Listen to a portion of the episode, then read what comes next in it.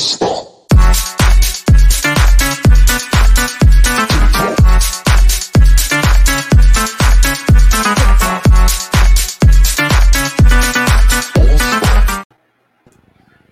En efecto, otro martesito que estamos aquí transmitiendo para ustedes en vivo y a todo color desde, desde las redes de No Name Media. Esto es No Seas Friki. Amigo Friki, señora bonita, ya empezó su programa de los martes y como siempre, como siempre le tenemos información muy interesante, muy cargadita de todo el mundo friki, de la cultura pop, de ya, ya lo vio usted en el intro, ya sabe a qué está aquí. Eh, si, si es nuevo, nueva, pues bienvenido y qué buen gusto tiene y qué bien por quien lo haya recomendado, pero pues aquí estamos, aquí estamos listos para darle con, eh, con todos estos datos y estas notillas de el mundo geek. Y tengo el gusto y el honor de tener, eh, como siempre, como cada semana, porque rara vez falla, a menos que ande viendo lobos en Canadá, a mi querido Rob Medina, que está aquí mero, miren nomás. nomás que uno de Brie Qué buena introducción. ¿Qué, qué, qué, qué, qué dijiste? No, nada, nada, nada, síguele. me pareció escuchar algo de Brie Larson, pero voy a hacer caso omiso. Este, salvo por ese tipo de intervenciones, Toncho, muy contento de saludarte de nuevo. Ánimas, ojalá Petra, diría un amigo mío que anduviera todavía por Canadá viendo lobos, como si fuera hobby, ¿verdad? Pero sí, salvo esas maravillosas semanas de vacaciones a las que espero regresarme pronto, pronto, este, y de manera definitiva, quisiera, ¿verdad?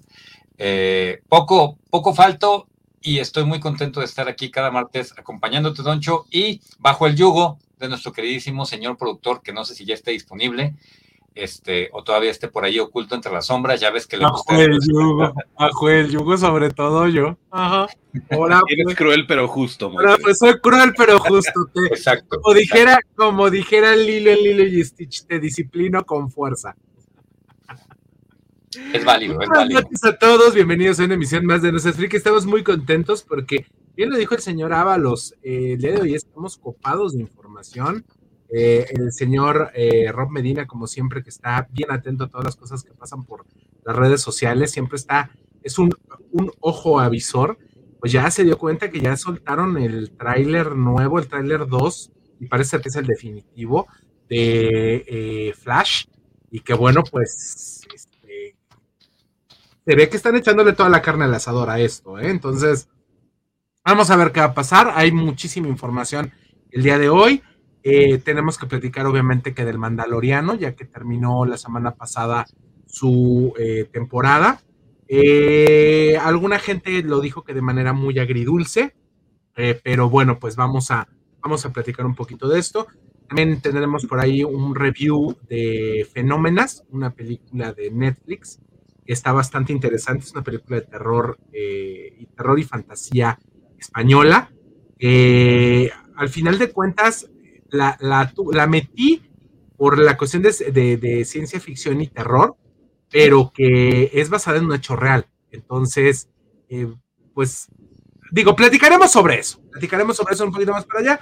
Y después también platicaremos, parece ser que el señor Alex Vega el día de hoy se va a venir y que ya mandó las notas y que ya estaba listo y que ya venía corriendo para llegar a hacer su sección. Entonces, pues, ¿qué les parece si nos vamos con las notas de esta semana? Porque están bastante interesantes y que, bueno, esperamos que a usted como a nosotros tengamos la oportunidad de que a usted le guste lo que tenemos el día de hoy. ¿Me parece? Vamos a esto.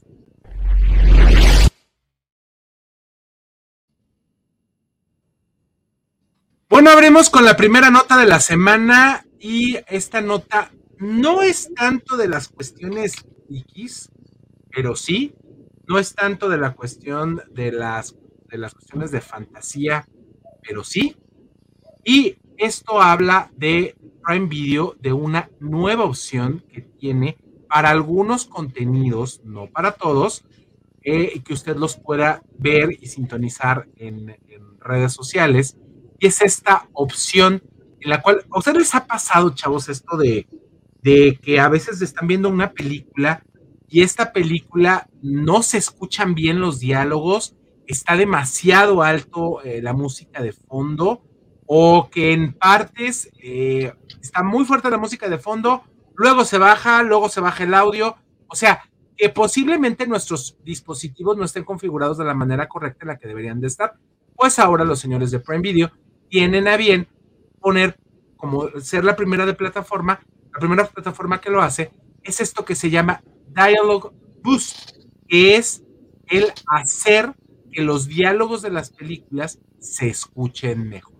Les de, retiro, ahora sí que les dejo el micrófono para que hablen sobre esto. Fíjate muy que esta me parece una excelente opción. La verdad es que no he checado si esto está disponible porque yo me conecto este, por medio de un, ah, pues por medio de un Roku este, ya para decirle las cosas por su nombre. No quería yo hacerles. Muy bien, amigo, no te preocupes. Ante millones y millones de, televidentes. Televidente. Se me, se me vio la fecha de caducidad luego, luego.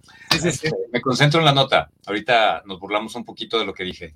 Es una gran idea, Moy. A mí me pasa constantemente, es una lucha constante estar con el control remoto, porque la mayoría de las películas, eh, la mayoría de los servicios de streaming, la mayoría de las series, favorecen los efectos de, sonido muy por encima del diálogo. Entonces, tú le subes porque quieres escuchar qué demonios están diciendo, lo estés escuchando en inglés o no sé si hay gente que todavía ve sus películas dobladas, eh, y le subes y de repente es una película de acción y las balaceras y las persecuciones de auto, de auto te revientan los oídos y le tienes que bajar. Y otra vez cuando viene el diálogo misterioso, así que se están hablando casi susurrando en el oído, le tienes que volver a subir y me parece una genial opción. La verdad es que esto es algo muy necesario, casi tan necesario como cuando se... Eh, cuando estaba de moda este tema, no sé si lo recuerdan, que se quejaban los directores, y creo que entre ellos fue James Gunn, decían que todas las pantallas de Ultra HRQT contra 4D, de 4, 4D, no 4D, ¿cómo se llama?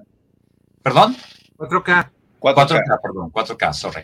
es que yo no tengo, entonces no sé cómo se llaman. Eh, que se veían como, como novelas mexicanas, que, que, la definición era tan alta que se perdía la intención de que era cine, que, que, que, el realismo era por realismo de telenovela, pues como si se hubiera grabado en otro formato, y eso les molestaba muchísimo a los directores. Y de hecho pasó, creo que fue James Gunn el que publicó, no quiero inventar cosas, este, una, una guía de cómo eh, ajustar tu, tu televisor para que no se viera como telenovela. Bueno, esta, esta vez vemos algo similar, pero con el audio. Creo que es bien importante, sobre todo por el tipo de películas que nos gusta ver a nosotros. No sé qué opinas tú, Toncho.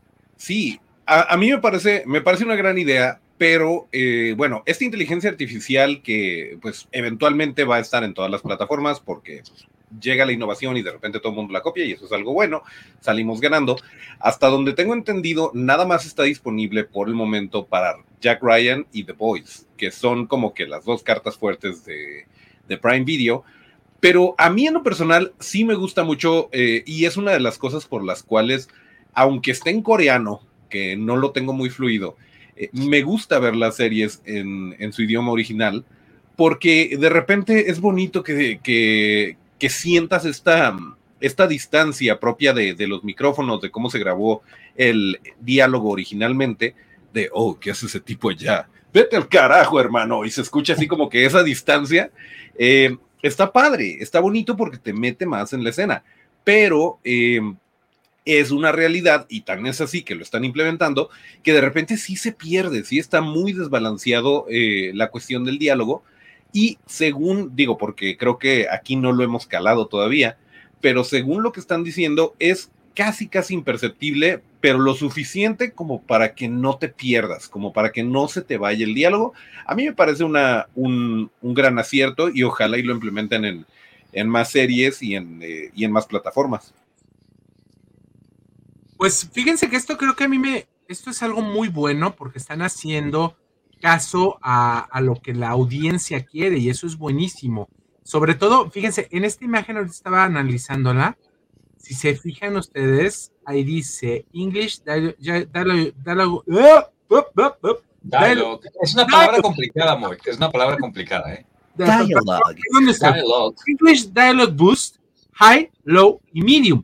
O sea que puedes hacer esta, eh, este cambio para que se escuche mejor y lo puedes hacer. Hay tres maneras de poderlo eh, escuchar. Y que bueno, si te gusta tener, me imagino que por ahí el low o el medium es como para que haya como que un poquito más de paridad, de equilibrio en lo que estamos escuchando de efectos especiales eh, eh, auditivos y obviamente que en el high pues le dará más relevancia a lo que es el diálogo, ¿no? Entonces es algo creo que maravilloso y digo, se lo queríamos presentar a usted porque creo que es algo en lo, en lo cual los señores de, Prime están haciendo pues caso a lo que la gente quiere eh, ver y quiere disfrutar como una experiencia completa, ya que ahora pues lo queramos eh, reconocerlo o no, vemos más, estamos más tiempo viendo los streamings que yendo al cine. Entonces, la experiencia tiene que ser lo más, lo más este, cercana a una experiencia agradable, no, que nunca va a ser lo mismo que una experiencia de ir a una sala de cine, ¿no? Entonces, ciertamente. Pues bien por ellos. Y hablando de Prime Video, no sé por qué el día de hoy todas las notas están, en, están encadenadas, o sea, literal están encadenadas y le vamos a ir a, le vamos a ir a presentar nuestro cheque, vamos a mandar al señor Medina a llevarle un cheque a James Gunn a, nuestro, que no es una factura, perdón, una factura a James Gunn. Sí, para que, no manches. ¿De dónde? Muchas notas de James Gunn. O sea, literal son muchas notas de James Gunn. Bueno. Somos fans todavía, ¿no? Somos fans todavía.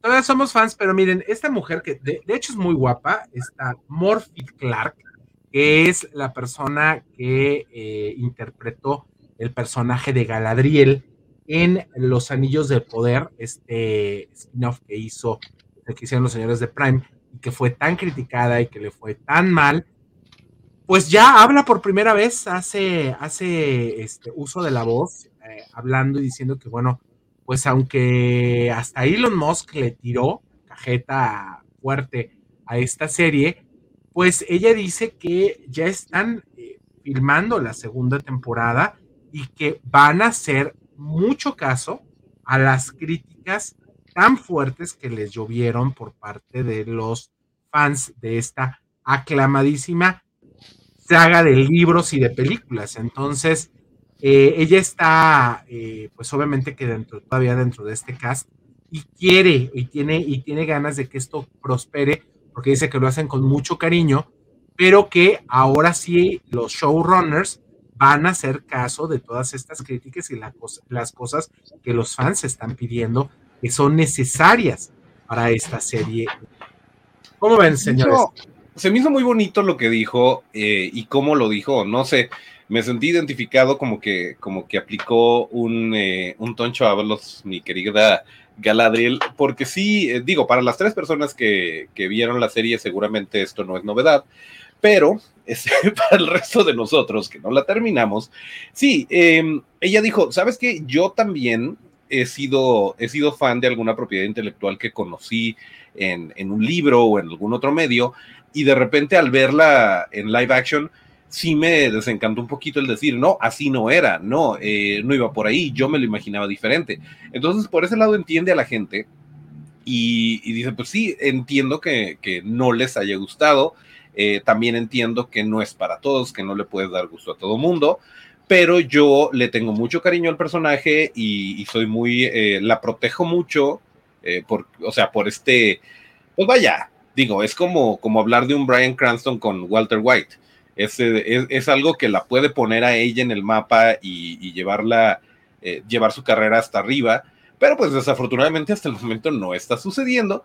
Em, pero me pareció muy, muy sobria y muy atinada su, su declaración de, yo entiendo, yo entiendo, la gente está tomando cartas en el asunto, aguanten, la segunda temporada va a estar mejor, todo cool, eh, estoy con ustedes. Entonces, eso, eso estuvo bonito.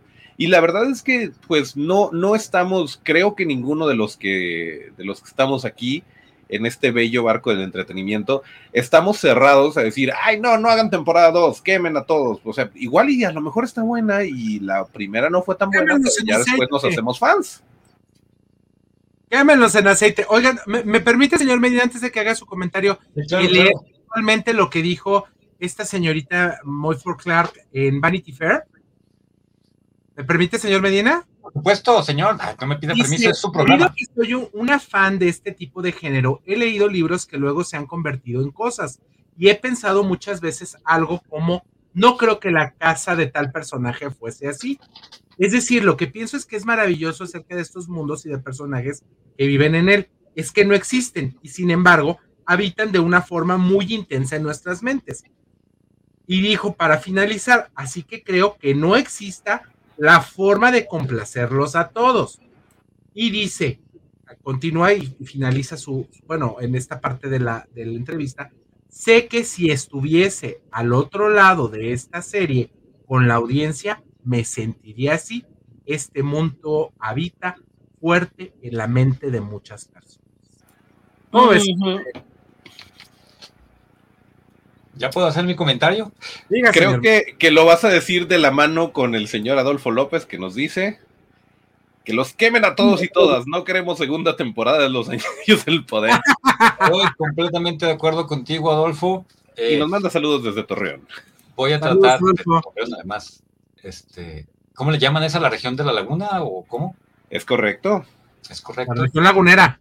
Visité, la, exacto, la comarca lagunera. Yo visité esa, esa región en más de una ocasión este, bonitos lugares, clima extremoso, pero, pero bonitos lugares. A ver, eh, voy a tratar de ser lo más breve posible, lo más mesurado, para, para no tener los encontronazos que tuvimos en el episodio anterior de No Seas Friki, que si usted se lo perdió, vaya y véalo, pero no se enoje conmigo por las cosas que dije de los actores de Harry Potter. Voy a ser mesurado esta vez. Eh, a mí me desagradó todo alrededor de esta serie desde el inicio porque desde el marketing que le hacen a un producto puedes ver para dónde está tirando la cosa. Eh, se concentraron en hacerle publicidad a la inclusión, al protagonismo femenino, que no tiene ninguna bronca, pero ahorita les voy a explicar cuál es mi pleito con eso. Eh, desde el principio se veía como que no traían con qué.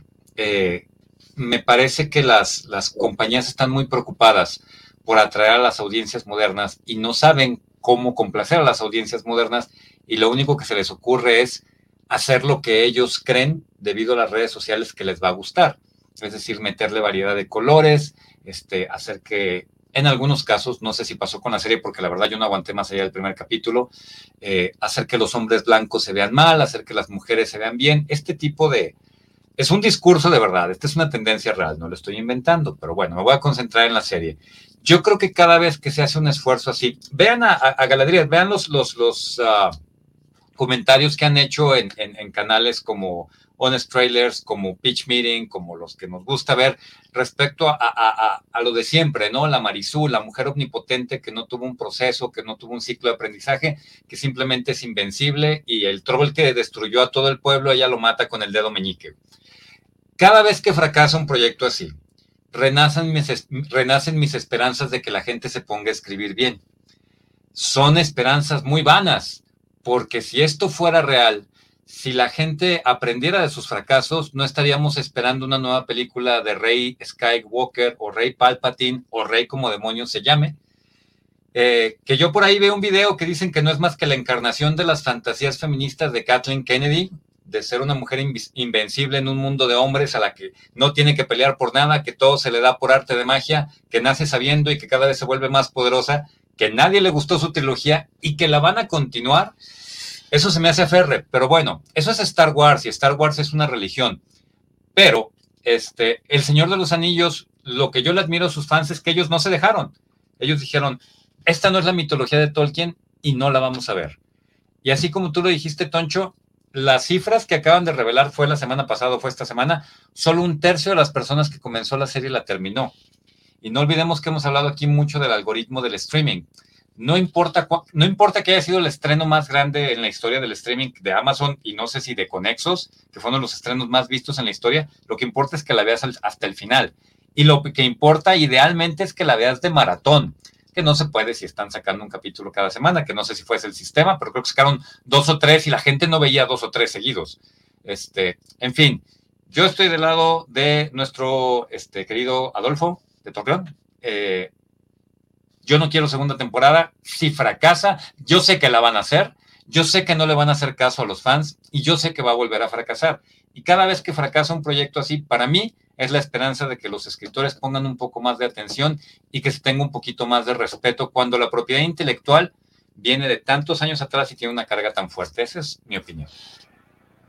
Pero se alinea un poquito, ¿no? Digo, para, para cerrar, eh, se entiende que de repente en, en, cualquier tipo de medio nos vayamos a un extremo y luego a otro y luego se encuentre un punto medio y, y encuentren la técnica y la, la combinación perfecta para ser inclusivos, para empoderar eh, sin ser, sin ser forzado. Entonces, yo a eso le tengo esperanza y lo hemos visto en otras cosas que hemos comentado aquí, cómo se hace bien, cómo se siente forzado y pues eventualmente vamos a llegar a ese punto medio, pero mientras nos tenemos que chutar cochinadas, ni modo, es parte del juego. Es parte del show. Y hablando de cochinadas y hablando del señor James Gunn, pues los señores de, Ma de Warner le están culpando fuertemente al señor James Gunn por el fracaso rotundo hasta ahorita. Y creo que le va a ganar la de Caballeros del Zodíaco, según lo que nos dijo Chris Padilla, como la peor película de este tipo de superhéroes, ciencia ficción y fantasía en recaudación. Déjenme platicarles que la primera película de Shazam, que yo sé que el señor Medina no la vio, yo sí la vi, y me divertí un rato, o sea, nada fuera sí, de lo la vi hasta que salió en streaming, muy, o sea, no la vi en el cine, la vi hasta que salió en streaming. Ah, la bueno. fue la que no aguanté. La- ah, bueno, pues déjeme decirle que eh, esta película recaudó en, el- en Estados Unidos, recaudó nada más la muy pequeña cantidad del fin de semana de estreno de 38 millones de dólares. O sea, nada. Y eh, a, nivel, a nivel internacional, eh, recaudó 65.5 millones de dólares en el primer fin de semana. Siendo que los números de la primera película fueron de 53.5 millones en Estados Unidos y bueno, pues muchos, muchos, muchos más en, eh, a nivel internacional. Siento que habían en el 2019 recaudado en el primer fin de semana 131.2 millones de dólares. Y déjeme decirle que tristemente esta película, este, ese fin de semana y hasta ahorita lo que ha recaudado, la película costó 100 millones de dólares la película ha recaudado 128 millones de dólares a nivel internacional. Es un verdadero, completo y total fracaso. Objetivamente es un fracaso, porque también hay que tomar en cuenta que no está uno hablando por hablar. Es un fracaso por el simple hecho de que una película para ser considerada un éxito, o sea, para que ya sea ganancia, tiene que hacer al menos el doble de su costó 100 millones, Correcto. le aventaron otros 100 millones en publicidad mínimo. Y porque si el, el, el tener a Zachary Levi- Señor Toncho, eh, se le está yendo su audio, ¿eh? Estamos perdiendo tu audio, Toncho. Ah, está discúlpeme usted, discúlpeme, eh, no sé qué hacer al respecto, pero, pero sí. decía yo que, que es, un, es, una, es una completa, e, es un fracaso objetivamente, porque tiene que hacer al menos el doble del presupuesto por todo lo que le meten a publicidad. El tener a Zachary Levy en entrevistas y así, en Venga la Alegría y todo eso, eh, no es gratis, o sea, a todo eso le tienen que meter. Entonces, mínimo tiene que hacer el doble de lo que costó la película y el hacer poquitito más del presupuesto de la, de la producción es objetivamente un fracaso. Para que no digan que cuando de decimos decir, fracaso, Ábalos, lo acabas de decir ahorita, ¿por qué no, no, no jaló la película? La llevaron a Venga la Alegría y no a Ventaneando. Si hubiera estado en Ventaneando, hubiera millones de dólares, señor. Es sarcasmo. gracias. Oye, Moy, este, eh, eh, la nota que nos compartiste y, y- y en la que en la planeación nos hablabas pues de, de este tema, por ahí alcanza, está un poquito clickbaitera, estamos de acuerdo, ¿no? De Ah, que claro, culpa sí. Warner a James Gunn. No es que lo culpen, saben que la, pérdida de interés en esta cinta tiene mucho que ver con que al elegir a James Gunn como el líder de los destinos del universo cinematográfico de DC, pues lo que pasara en Shazam no iba a tener grandes consecuencias. ¿sabe? O sea, porque lo vas a resetear. Aun cuando él quiso minimizar ese riesgo diciendo, no, pero saca y. ay, o sea, llegó un momento en el que James Gunn dijo, vamos a conservar todos, nomás vamos a correr a Henry Cavill. Con todos los demás podemos negociar, pero a Henry y a The Rock sí los vamos a sacar de aquí. O sea, bajita la mano, no fue tan claro, pero no quiso cerrar ninguna puerta y yo creo que eso era creo que eso obedecía las instrucciones de DC y de Warner de, a ver, hijo, sal y di que no todo va a ser inútil, que no todo va a ser en balde, que sí va a servir de algo ver la maldita película y les aseguro, les juro y les firmo donde quieran que esa escena con Wonder Woman al final fue reshooting. Eso fue agregado cultural. Entonces, eh, pues sí, sí tienen razón, es parte de responsabilidad de James Gunn el saber que él iba a resetear el universo, hizo que la gente perdiera interés en películas que no sabemos si van a tener consecuencias, seguimiento, nadie tiene idea de lo que va a pasar. Y a eso súmale ya todo, al, es un fracaso, ya explicó Toncho por qué lo es. A eso súmale todas las declaraciones de Zachary respecto a que La Roca los bloqueó, que La Roca nunca quiso que lo involucraran en el proyecto de Shazam. Este, ese pleitecillo generó más atención que la película en sí, ya lo hemos platicado en otros programas. Estamos en un triste momento donde, donde el chisme genera más audiencia que la película en sí, y pues ni modo. Y se entiende que van a culpar al que está a la cabeza, o sea, independientemente de si fue su culpa o no, que sí, sus declaraciones fueron, ah, entonces me tiene que valer madre Shazam porque lo que viene es lo nuevo y es lo chido. Digo, pues a lo mejor fue mal timing de, de hacer estas declaraciones, pero claramente eh, íbamos a perder un poquito de interés en, el, eh, ah, ok, esta es la última película antes de la nueva fase, antes de lo que sí cuenta. Em, pues prácticamente nos está diciendo es borrón y cuenta nueva, pero esta ya la grabamos y pues véanla, porfa. O sea, no, no, no va por ahí. Y, es entendible que, la culpa recaiga, aunque Warner no lo haya dicho con todas sus palabras, porque qué bueno que hiciste la, aclaración, Rob, porque no, no fue, no fue así tan evidente, pero pues claramente, si él está a la cabeza y si él está haciendo esas declaraciones y a la película le fue mal, pues no iban a decir, aunque le hubiera ido bien, no iban a decir, le fue bien gracias a James Gunn. Pues no, él es el que está ahorita de, capitán y pues ni modo, se la va a tener que tragar y a ver cómo le va con lo demás.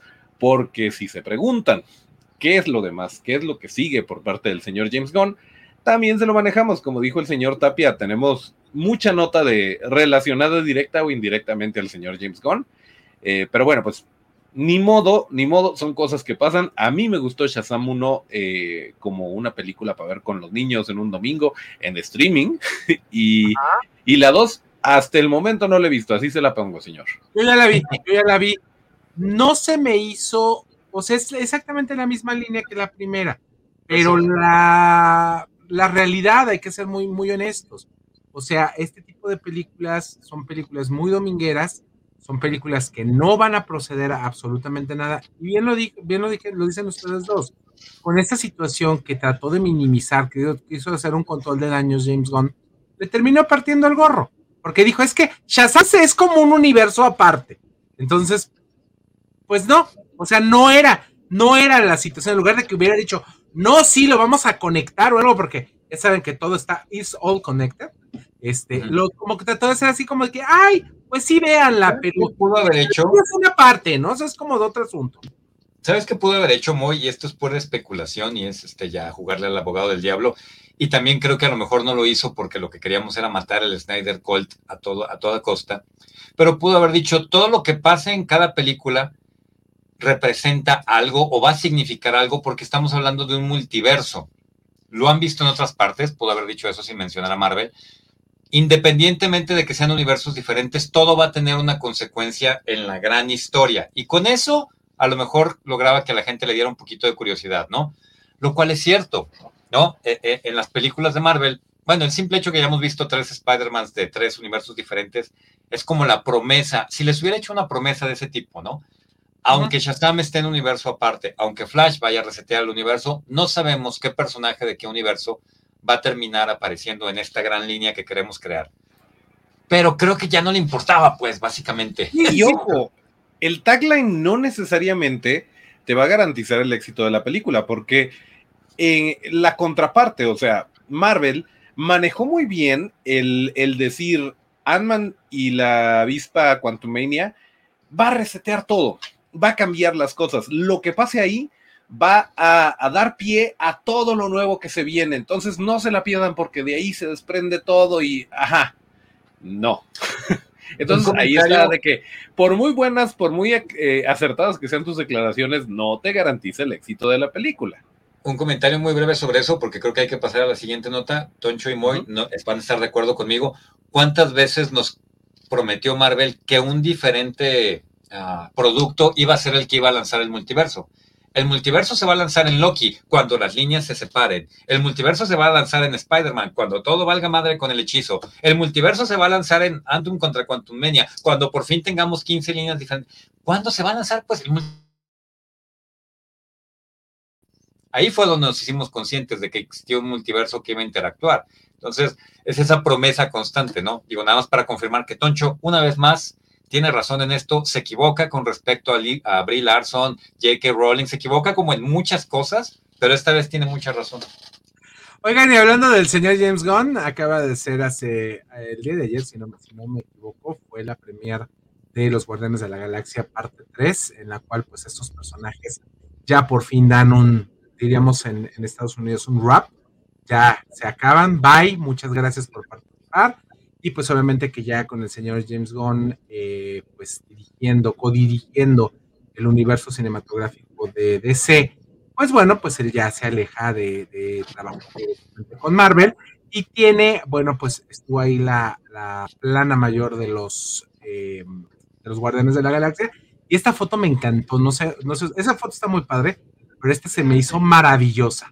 ¿Cómo la ven esta fotografía de la fue parte de este estreno? Ahí estamos viendo pues obviamente que la nave y pues bueno, ahí estuvieron pues los personajes principales. La Milano 2.0, qué bonito. La Milano. ¿Se sigue, llamando Milano? Sí, claro. No, no me acordaba, perdón. Y bueno, pues aquí estamos viendo este póster con, bueno, ya los, los personajes que darán fin y darán ahora sí que el closure a esta épica saga. a mí, uno y dos se me hicieron bastante buenas las películas. Esperemos que esta tercera esté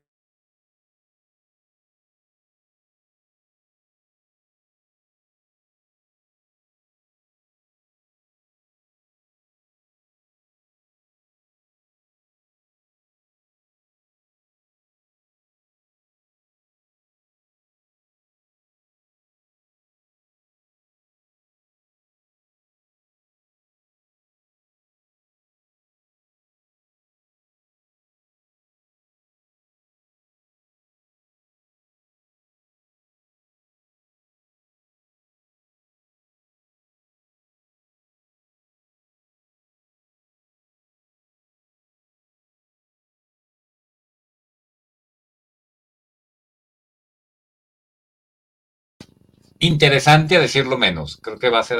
Eh, esta sí, esta sí obliga a ir a verlo al cine, ¿no? ¿O cómo ven? Esta sí obliga a ir a verlo al cine, que de hecho va a ser el próximo 5 de mayo, mi querido Rob. El 4 de mayo. 4 de mayo. 4 de mayo. Va a ser el estreno. Un día, antes, un día antes de nuestra independencia, según los gringos. Según los gringos, efectivamente, señor Medina.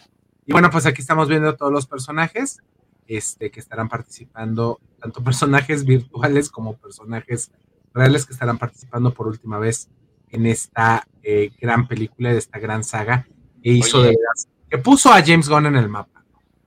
Quiero hacer un comentario. Lloradera. Un comentario machista gratuito. Qué guapa es Nebula y qué desperdicio que la pongan con tanto maquillaje, ¿no? Creo que es la más guapa de los guardianes. Karen Gillian es guapísima y Pom Clementife ¿eh? son muy sí, guapas. O sea, las dos son muy lindas. Este, Discúlpame, pero a mí como Nebula se me hace preciosa. No sé de qué hablas.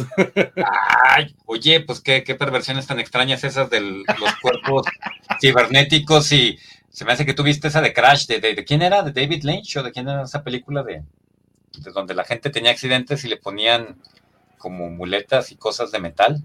Sí, la ah, eso, pero me parece muy perverso que quieras hacerlo con un cyborg. Los placeres de David Cronenberg, señor. David Cronenberg.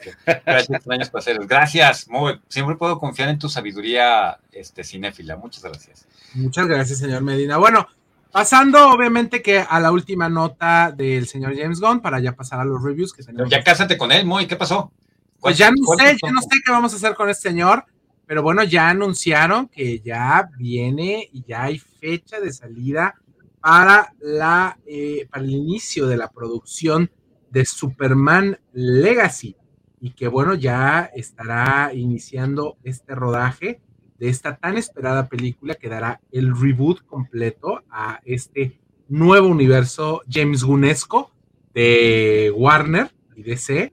Y pues bueno, esto eh, será el próximo mes de enero de 2024 cuando inicie esta eh, producción, cuando inicie a la, la, filmación de esta nueva película que estará, que está escrita y que será también dirigida por el señor James Gunn, a lo que a mí me llama bastante la atención. Bueno, sobre todo sabiendo, y ya lo hemos platicado en varias ocasiones en el programa, pues todo el background que tiene James Gunn y sobre todo cómo ha manejado o ha trabajado con personajes que no son tan relevantes. ¿O señores? O sea, de trabajar con los personajes desconocidos y los malqueridos al personaje más icónico de la historia del cómic. Así es correcto. Y trae con queso las quesadillas. Yo le tengo fe, ¿eh? Yo también creo que puede ser algo muy bueno. Eh, Sabes que creo que hay gente que quiere el material, pero yo he aprendido a no confiar en nadie. Digo, estoy, estoy así como que dividido.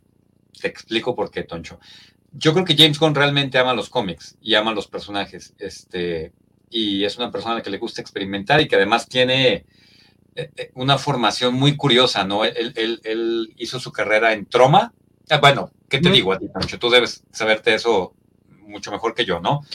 No, no, pero este la señora bonita no, así que adelante. Bueno, el, cuate comienza con básicamente películas de tipo B, ¿no? Eh, así eh, sí.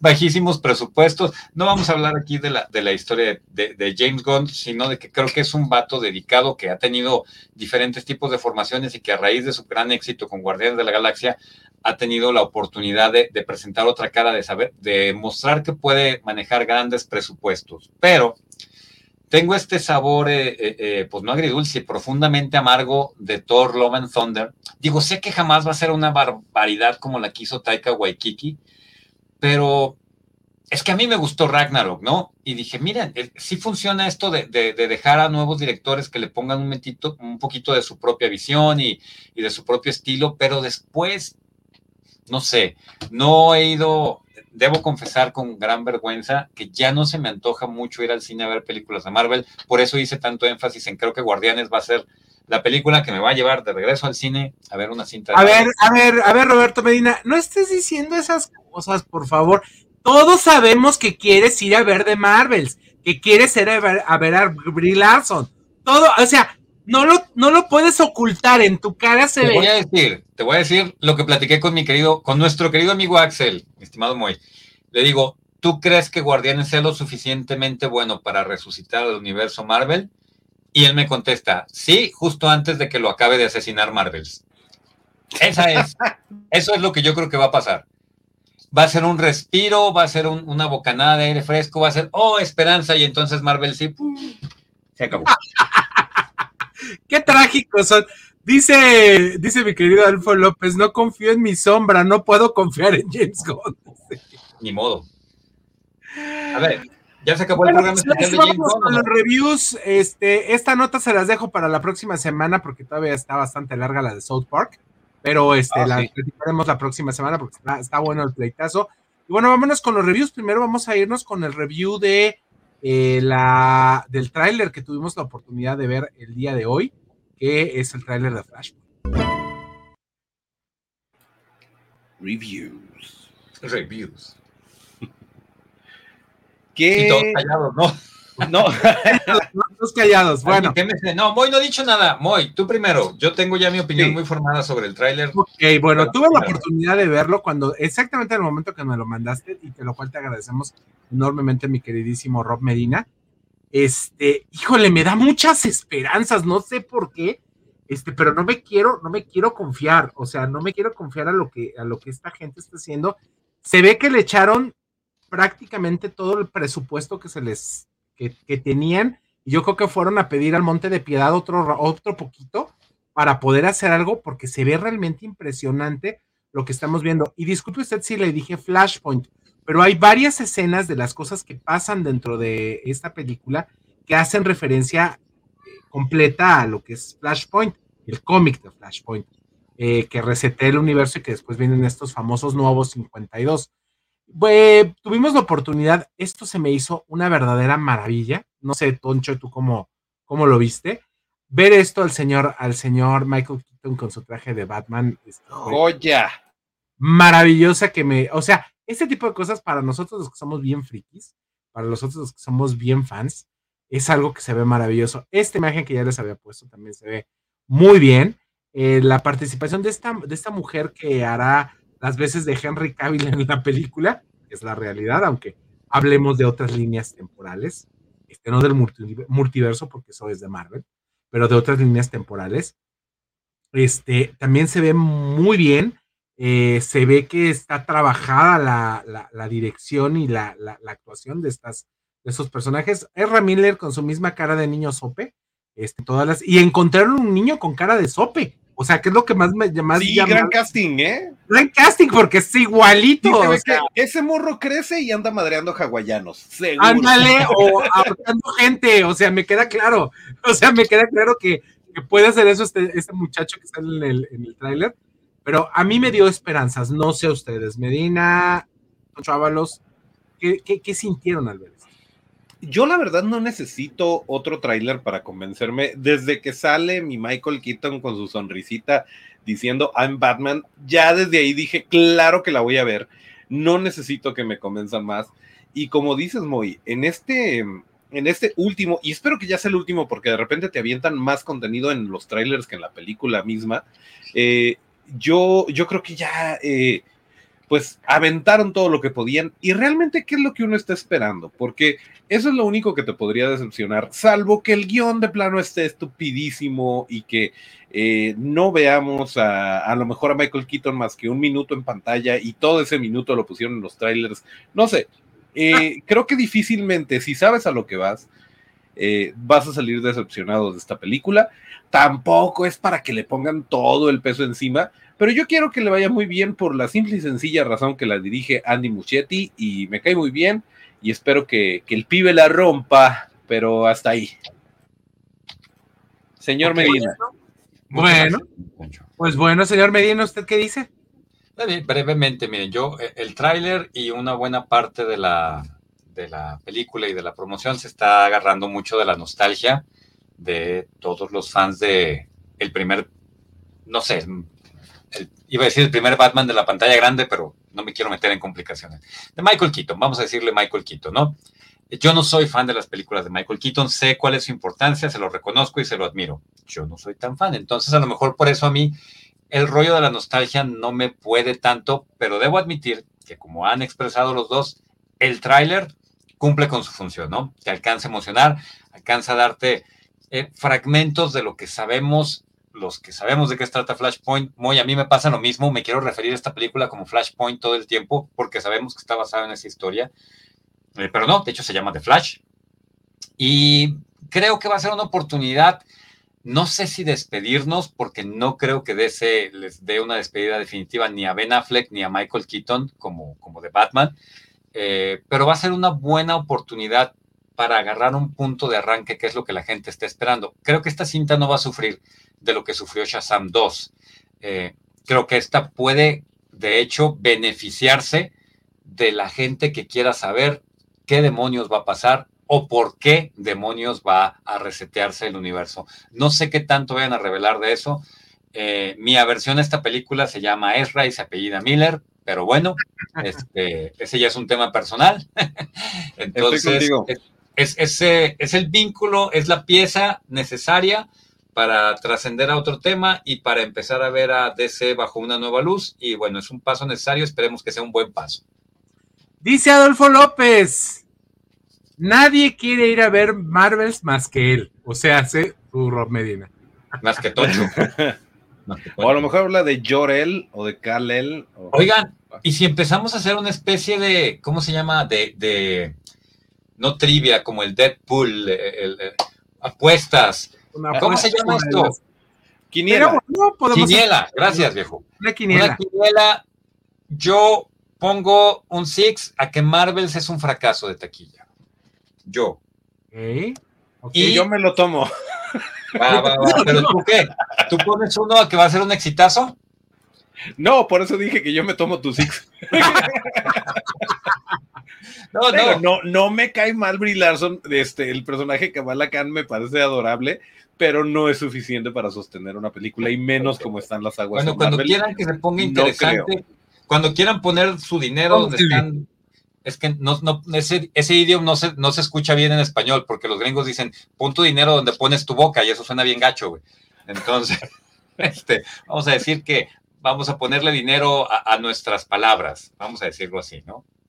Bueno, pues vamos a continuar con el programa y bueno, tenemos que platicar nada más y nada menos del final de temporada de el señor eh, Dean Jarin, que bueno, la verdad, a mí sí me gustó el final de temporada. hubo muchos comentarios. Este, creo que todavía la gente, déjenme hacer este uso de mi capacidad de regarla. Todavía creo que la gente no entiende que esto es un western.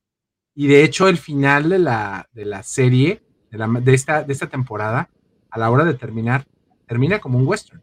O sea, literal, esta eh, toma final a donde está sentado afuera del pórtico de su ranchito. en su, casita de Infonavit, qué hermoso, sí. Casita de Infonavit ahí, chiquita, bonita, y este, y él tomando, ¿sabes qué le faltó? Echándose una limonada o fumándose un cigarro, para que ya fuera westeriano el asunto, o un whisky, ¿no? Exacto. Sí. ¿Cómo, lo vieron? ¿Cómo lo vieron? A ver, platiquen. Yo quiero que el señor Medina exprese su, su opinión porque está un poquito menos sesgado que yo, entonces creo que va a ser muy valioso su... ¿Un poquito menos qué? Opinar. Sesgado. Ok, no estoy seguro de eso, pero bueno. Ahí, te va, Toncho, muchas gracias. Vamos uno y uno, ¿no? Este, a mí me gustó, yo le tengo mucho cariño de Mandalorian, lo he dicho mil veces, amé las dos primeras temporadas, para mí es la serie que me hizo decir, Star Wars me importa otra vez. Después de que eh, The Last Jedi me hizo ver esto ya no es para mí y Rise of Skywalker dijo, ok, para mí, para mí a nivel personal como fan de Star Wars, que vio dos de las cintas de la trilogía original en el cine, no alcancé la primera porque está muy chiquito, es decir, alguien que ha seguido la saga durante muchos años, para mí fue, esto ya no es para mí, ya no quiero saber de esto, y de Mandalorian me, me, me devolvió a el camino, tal cual. ¿Se fijan lo que dice ahí? Bueno, el punto es que el punto es que sí, me deja satisfecho, pero entiendo la insatisfacción de la gente muy. Y yo, y yo fíjate que difiero un poquito. Yo creo que la gente justamente lo entiende como un western y lo que le sacó de onda fue todos los elementos ajenos a la estructura a la que nos acostumbraron las primeras dos temporadas. Es decir, quererla meter en este cuadro gigante del mega universo que es Star Wars, meterle la mitología de Clone Wars, tratar de hacerle el punto de acceso a la, siguiente trilogía que a nadie le gustó, ya lo habíamos platicado en otros programas, pero que también los, los showrunners y, los creativos detrás del Mandalorian, pues sienten la responsabilidad de darle coherencia, como Toncho tantas veces lo ha, platicado también, a este nuevo universo en el que nos guste o no nos guste, existe una trilogía llamada Secuelas, este, que termina con The Rise of Skywalker y tratan de darle un poquito de sentido. Para mí eso distrajo un poquito la atención. Hubo capítulos que se sentían fuera de lugar. Hubo, eh, eh, eh, una vez más, mi amigo Axel, que espero nos esté viendo, me dijo, si toda la serie hubieran sido los dos primeros y los dos últimos capítulos, yo no me agüito. Algo así, ¿no? O sea, como lo que hubo en medio, hay muchas partes que yo hubiera yo hubiera recortado esto, yo hubiera cambiado esto. Eh, me deja satisfecho el final completamente. Esa imagen es muy linda y además es prometedora porque eh, eh, en un video de análisis justamente dicen esto. Los western terminan, terminan así porque los western nunca terminan. Los héroes de western nunca dejan su cruzada, no los dejan descansar. Ellos creen que ya se asentaron y mencionaban Unforgiven de Clint Eastwood, que espero que lo hayan visto. Buenísimo. Perdonables. Este, cuando el vaquero, el pistolero renegado cree que ya por fin alcanzó la paz y puede dedicarse a crear a sus niños, va a llegar alguien y va a decirle, necesitamos hacer justicia en el pueblo otra vez y me van a perturbar a mi querido Dean Jarin y se lo van a llevar a la aventura y no sé si vaya, se va a llevar a su chamaco con su armadura, pero este, ojalá que sí. Es esta imagen, de hecho. O sea, me gustó, pero me quejo de todas formas. ¿Tú cómo ves, Toncho? la entiendo la gente a la que no le gustó tanto, lo entiendo, lo entiendo. Yo estoy Sí, estoy contigo. Y la verdad es que se, se dijo desde que estábamos aquí especulando de qué, qué esperar de la nueva temporada, estábamos conscientes de que no iba a ser lo mismo, de que las expectativas estaban muy altas y que el, el arco, el camino que tenía que recorrer Din Djarin ya no era el mismo, ya no era tan formulaico de tienes que ir acá porque después esta persona te va a dar esto para que llegues acá y después esto y después esto. Eh, las cosas habían cambiado y si hubieran seguido, porque lo pudieron haber intentado, si hubieran seguido esa fórmula, hubiera terminado por aburrir y hubiera habido más gente eh, inconforme. A mí me parece muy inteligente la manera en que unieron todo este lore de, eh, los mandalorianos, tanto los eh, extremistas tradicionales como los más light, eh, cómo Boca Tan tiene más protagonismo, cómo le dan este peso como villano a, a Moff Gideon, me pareció también muy, muy acertado y muy bonito, sobre todo porque soy muy fan del trabajo de Giancarlo Esposito. Y, bueno, esta, esta imagen que estamos viendo en pantalla, qué que, que bonito, Eso, totalmente gratuito, no tenía sentido alguno, pero qué bonito se ve. ¿A quién le importa? Eso fue maravilloso. Sí, sí, sí. Es pero maravilloso. Sales, dije, ¿para qué, ¿para qué lo sacas ahí? No, no sirve de nada, hombre, eso es para combate cercano, pero bueno, se ve muy padre. Y aparte simbólico, ¿no? Es este, yo soy la chida y estoy, estoy este, eh, guiando al, al ejército eh, con el poder que el sable oscuro me confiere.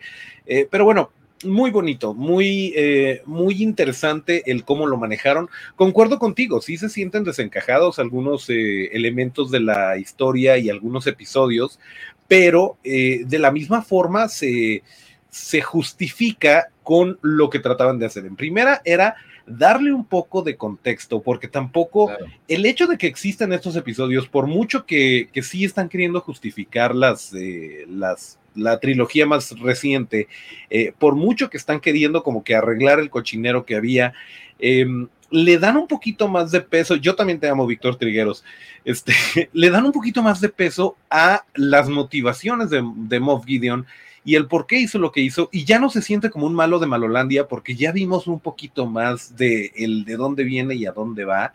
Entonces, creo que aunque no tan acertados, eran necesarios estos episodios o era necesario este contexto.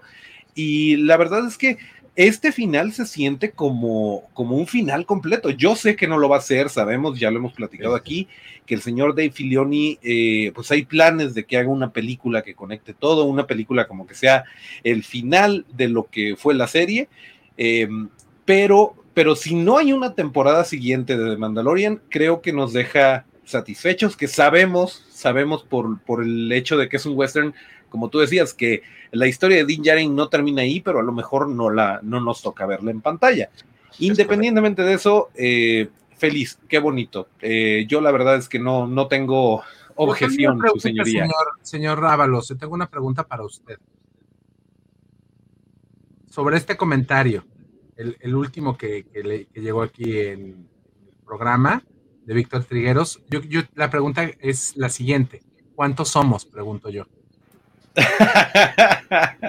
no, no, no, yo, yo tengo amor por todos. O no sé si el... porque esto puede ser, puede ser causante de problemas, ¿eh? O sea, defínase. defínase. No, no, no, yo. Es que usted sabe mejor que nadie, señor. Su amorío, este, sigan, sigan sin mí, no pasa nada, como dijo. No, esto va a ser un comentario, Rob Medina, del día de ayer. Le hice un comentario al señor Don Chávalos, le causó mucha risa. Y le puse, señor Ábalos, usted quiere algo y no es dinero. Así le dije. Ya te imaginarás lo que me había puesto en el, en el chat, ¿no? Entonces. Yo pues, no, yo no los voy a juzgar. ¿eh? Ustedes se creen, como, como yo hablo mal de la cultura woke, ustedes creen que juzgo su romance, pero yo no tengo nada en contra de la comunidad.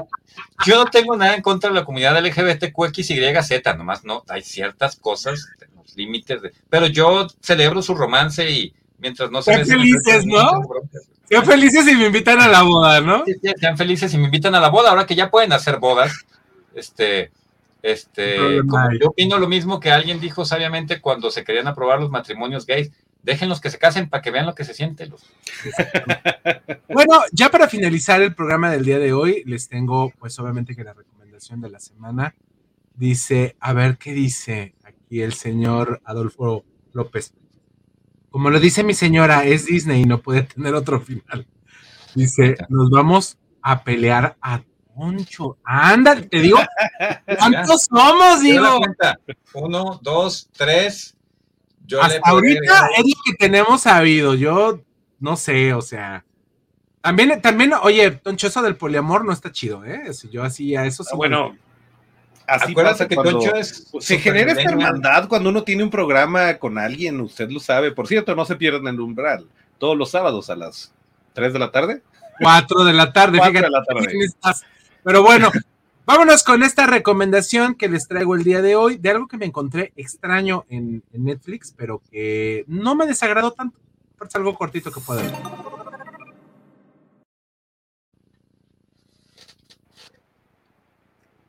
La oportunidad de esta semana de ver esta película, que es una película, no es una serie de Netflix que se llama Fenómenas. Es una producción española que habla eh, de la historia de un equipo de investigadoras paranormales, que son tres, tres mujeres, eh, estas de hecho las que les acabo de poner en, este, en, esta, en esta imagen, y que bueno, fueron reclutadas por este sacerdote que yo pensé, les digo, cuando leí el review, a mí me dio risa, porque el padre se llama el padre Pilón, se apellida, pero no porque, no porque, se apellida Pilón.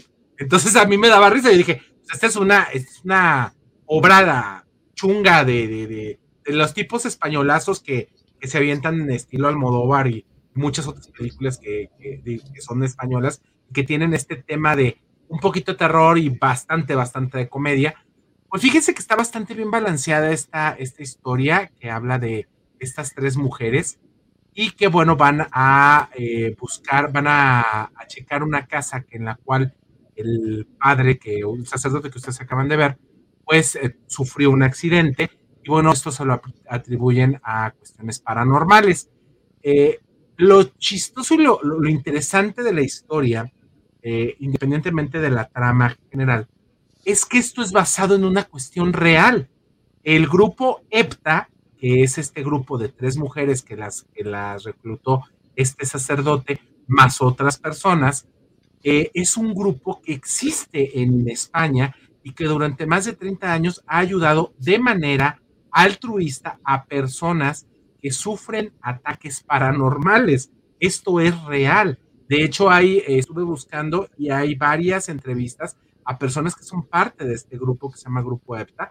Y bueno, pues esta es una, una, una novelización, una novela de un caso de, lo de los casos fuertes que ellos vivieron, en la cual, bueno, si hay ahí dos, tres sustitos que te hacen brincar un poquito, pero bueno, no es nada fuera del otro mundo, pero es algo, a mí se me hizo súper interesante porque al inicio, en, la sinopsis, nunca te dicen que esto es basado en algo real y que al final te, ellos te hacen la, pues ahora sí que la anotación de que esto tiene que ver con una realidad, que es algo que sigue pasando por ahí en, España y que bueno, estas mujeres valga la pena eh, comentarlo, cada una de ellas tiene una cualidad extrasensorial. Eh, una de ellas es una medium, una, la de otra de ellas es mentalista, y la mujer de los lentes no tiene, tiene unas, es, es sensible a este tipo de cosas, pero ella se dedica a grabar y a documentar todo lo que pasa en, en los casos que ellos checan. Entonces, es una recomendación eh, para verla, si le gusta un poquitito de terror, porque realmente, bueno, para mi gusto yo he visto cosas bastante fuertes de terror, pero esto es algo muy light, pero le digo, lo interesante es que esto, es, esto fue basado en algo real, en un caso real, y que es algo que sigue este grupo, sigue hasta ahorita en España de nuestros días, eh, dándole servicio a personas que tienen ataques o que tienen este tipo de incursiones del otro lado del velo hacia nuestra realidad. Entonces, si usted la quiere ver, se la dejo como recomendación. Señores, nos estamos yendo.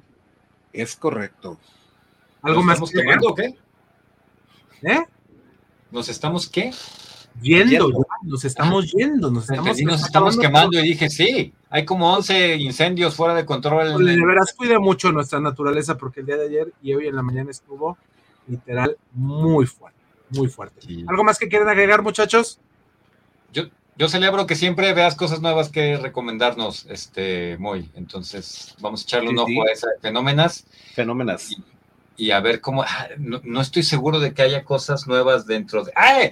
No, la aparición, sorpresa, Toncho, tu nota de Memo del Toro. Eh, sí, la, pues la podríamos decir la próxima semana, pero si usted no está viendo Barry, se está perdiendo de mucho en la plataforma de HBO eh, Max. Eh, la semana pasada, el episodio de este domingo, salió nuestro querido Guillermo del Toro. Y pues, es un papel pequeñito, pero se agradece, es muy bonito. Y, y la serie va muy bien. ¿eh? Entonces, si no se han dado la oportunidad, échense la vuelta por HBO Max y vean Barry. Perfecto, pues con esto nos despedimos. Los esperamos la próxima semana en punto de las 8 de la noche aquí en todas las redes de la Fórmula Total y de No Seas Friki para que usted disfrute toda la información del mundo del entretenimiento. Recuerde que el día de mañana está la Casa Rosina a las 12 del mediodía y a las 8 de la noche Mundo Holístico que platicaremos sobre risoterapia. Nos vemos la próxima semana. Cuídense mucho y sobre todo no se ponga a quemar, por favor, porque ya por ahí me dijeron que tristemente ya encontraron a personas que están ahí quemando eh, de manera muy mala, pues iba a decir una palabrota, pero eh, quemando por ahí los lugares que se encuentran bastante, bastante secos y ya agarraron a una persona acá en el cerro de Tala, eh, que estaba ya quemando con tiner para hacer estas quemas enormes que la verdad nos terminan fregando todos aquí en Guadalajara. Que pasen muy buenas noches, nos vemos la próxima. Hasta pronto.